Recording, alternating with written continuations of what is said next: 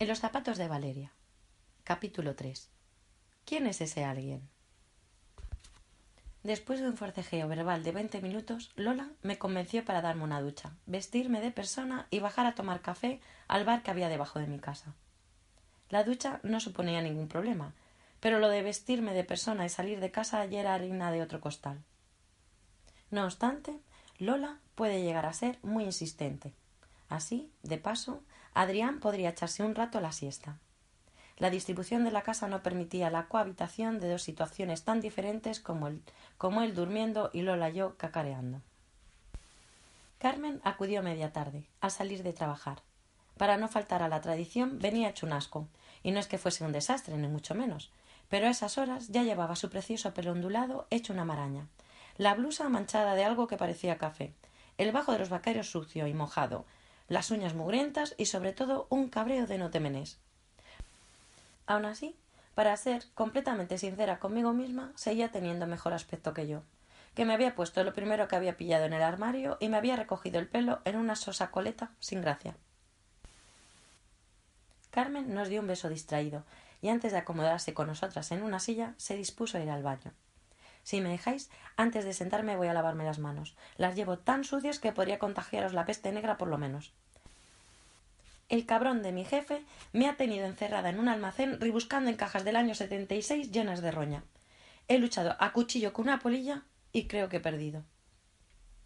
No, Carmen no era un desastre. Solo mantenía una compleja y malsana relación de odio recíproco con su jefe desde hacía cuatro largos años. Ambos se resistían a llegar a una tregua y ella había abandonado ya por orgullo la búsqueda de un trabajo que le permitiera ser feliz. Se negaba a dejar un puesto que merecía solo porque su jefe fuese imbécil. Eran el ratón y el gato, con la mala pata para Carmen de que fuera él quien tuviera la sartén cogida por el mango. Nadie recuerda ya cómo comenzó la guerra. Al principio, tal y como ella contaba, eran dos personas que acudían a la agencia a trabajar sin más. Nunca fueron amigos, pero tampoco sabía explicar que les había convertido en enemigos. Algo debió de pasar, o simplemente su relación se fue estrechando más y el estrés lo había malogrado todo. Los publicistas suelen vivir sometidos a un estrés infernal, ¿no? Al menos eso entiendo de la cantidad ingente de cigarrillos que fuma Don Draper en Mad Men. Cuando Carmen volvió del cuarto de baño, suspiró fuertemente y añadió Me odia, lo sé, me odia. Debe de irse a casa lanzándome mal de ojos todos los días. Ya ni los lazos rojos en el sujetador me protegen. Tiró del tirante de su ropa interior y nos enseñó el amuleto. Carmen, ¿tú le hiciste muñequito vudú? contesté tiernamente. Ya, bueno, pero no he llegado a pincharlo jamás. La miramos sin creernos que pretendiera colarnos aquella mentira. Carmen chasqueó la lengua. Pero da igual. Es evidente que mi muñequito vudú no funciona.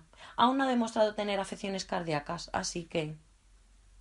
A lo mejor le has provocado una almorrana del tamaño de esta silla y no lo sabes, susurró Lola, al tiempo que me miraba las uñas pintadas de granate. Una carcajada se atragantó en mi garganta mientras bebía café y empecé a toser como una loca. Qué bruta eres, Lola, contestó Carmen haciéndose la ofendida. Pobre hombre. La aludida movió la cabeza de lado a lado como muestra de desaprobación. Yo lo vi un día, ¿sabes? Es bastante guapo. Tosí y cogí aire. Volví a toser. Bueno, bueno, tanto como guapo es resultón. Pero ¿qué más da si es un rey feo en un castillo bonito? La naturaleza le ha dado esa apariencia para permitirle ser más mamón, dijo Carmen. Tosí y tosí, hasta que le alargué la mano y alcancé el vaso de agua que Lola siempre se pedía junto con el café. Uy, Valeria, ¿que te ahogas? Sonreí mientras recobraba el aire. ¿Entonces? ¿Es guapo? pregunté con la voz ronca. A ver, sí, en conjunto está muy bueno, contestó Lola. Carmen negó con la cabeza. No estoy de acuerdo. Debe ser que el odio me ciega, pero no estoy de acuerdo. Es raro que Carmen se lleve mal con un tío guapo, dije divertida. Vale ya, hombre, no bromeéis con esto, que me está jodiendo la vida. No seas melodramática. Tú odias a tu jefe. Yo ya, yo estoy harta de mi ligue. Valeria no escribe nada bueno desde hace meses. Y. Muchas gracias, susurré. Y Nerea, dime que Nerea también anda jodida. Carmen pestañeó esperanzada. Espero que sí, añadió Lola con malicia, buscándole el doble sentido a la frase. Ay, Lola, de verdad. Me giré hacia Carmen. Nerea ha conocido a alguien. Parece ser que está quedando con un chico, pero aún no tenemos más datos. ¿Quedamos a cenar entonces esta noche? Lola sacó su agenda del bolso. Vaya, ya hacía rato que no la veíamos pasear su ajetreada vida social. Se rió Carmen. Chicas, hoy no puedo. Mejor mañana. Quiero ver si soy capaz de escribir algo con sentido. Estoy agobiada. Va, tranquila, Valeria, que eso en dos días lo reconduces. No sé si tiene arreglo. Estoy planteándome empezar de cero. Debería meterme en casa este fin de semana y no salir ni para tirar la basura. ¿No decías que ser escritor era un sueño hecho realidad? preguntó Lola en tono repipí. Sí, claro que lo es, pero cuando tienes que contar y no tienes apalabrado algo que no sabes si vas a poder entregar con la consabida incertidumbre económica. La verdad, no sé si hice bien dejando el trabajo. Ahora tendría la excusa de que no tengo tiempo de escribir y a las malas siempre tendría el sueldo fijo. No seas tonta. Es una racha, dijo Carmen rodeándome con el brazo. Vete a casa, échate un rato con Adrián y busca tu musa. Sí, creo que sí. Cogí el bolso. Llamadme para mañana por la noche, ¿vale? Y avisad ya a Nerea, o no estará disponible asintieron. Pagué el café y salí de allí. Estaba poniéndose oscuro y tenía pinta de echarse a llover. En primavera los días podían estropearse en media hora, como el planteamiento de una novela. Subí andando las escaleras hacia mi casa y en el último tramo me senté. Me daba pena despertar a Adrián, así que me fumé un cigarrillo allí sentada.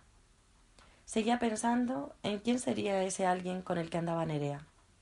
Estaba contenta por ella y sorprendida y de un pensamiento a otro fui dando saltos hasta que llegué a los personajes de mi novela y la absurda relación que mantenían. Me revolví el pelo agobiada y decidí entrar. Apagué el cigarrillo, saqué las llaves y me metí en casa, donde todo estaba en penumbra. Adrián se movía sobre la colcha.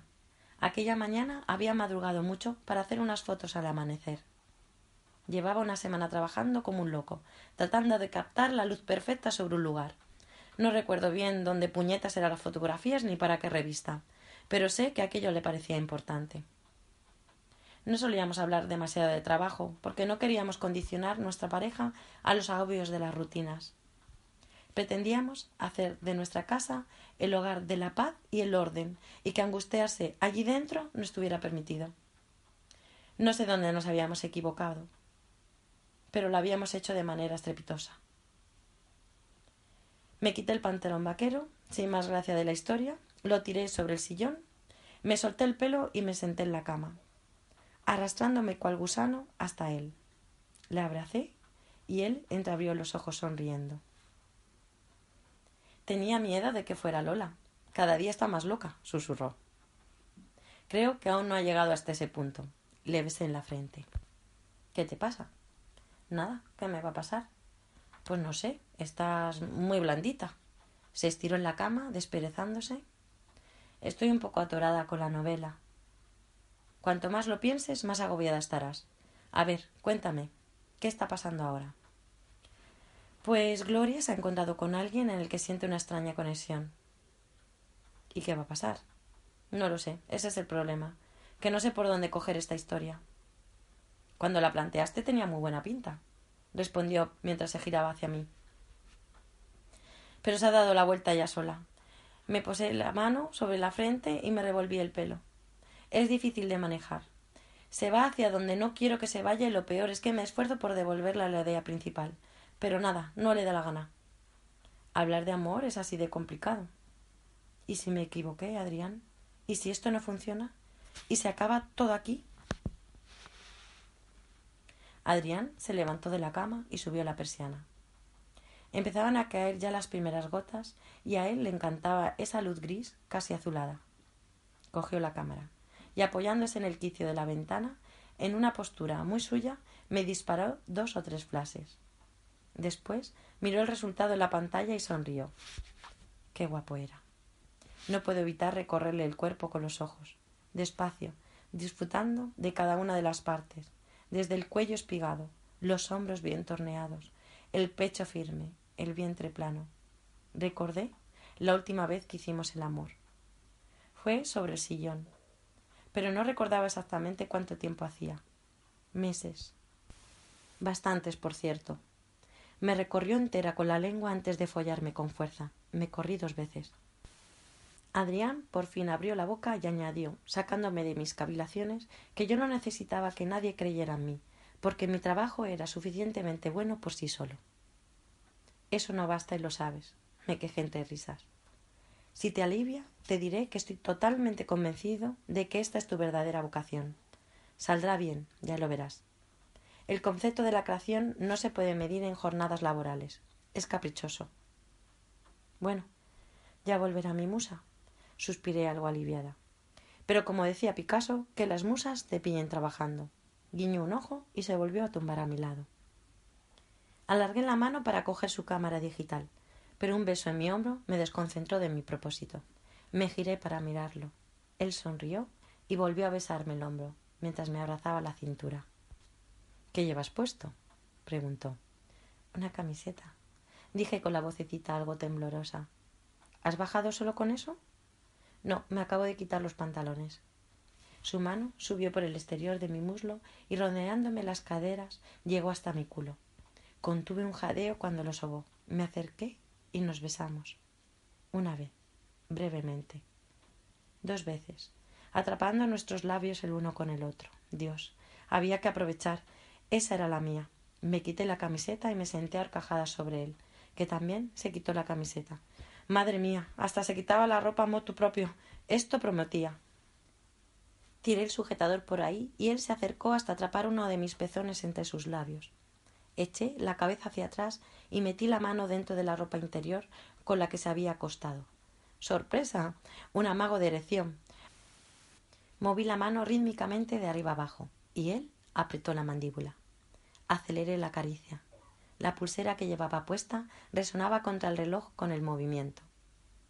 Adrián respondió endureciéndose, y cuando noté que estaba listo, me quité las braguitas y me senté encima.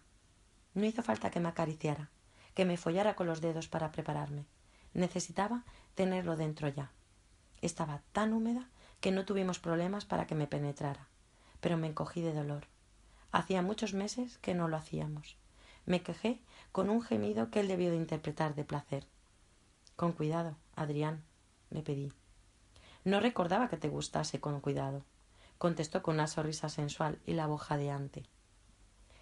Mejor cállate, no vaya a ser que decida parar, me dije. Adrián se agarró a mis caderas y con la cabeza hundida entre mis pechos empezó a meterla y sacarla con un ritmo demasiado rápido. Estaba a punto de decirle que fuésemos un poco más despacio cuando empezó a sonar su móvil. Joder, masculló. Joder, eso mismo pensé yo, cuando en dos metidas más Adrián se corrió dentro de mí. Y sin más, salió de mi interior, cogió el teléfono y se fue al baño mientras contestaba y yo me quedé allí, con los muslos húmedos. Desde luego, como seductora, no tenía precio.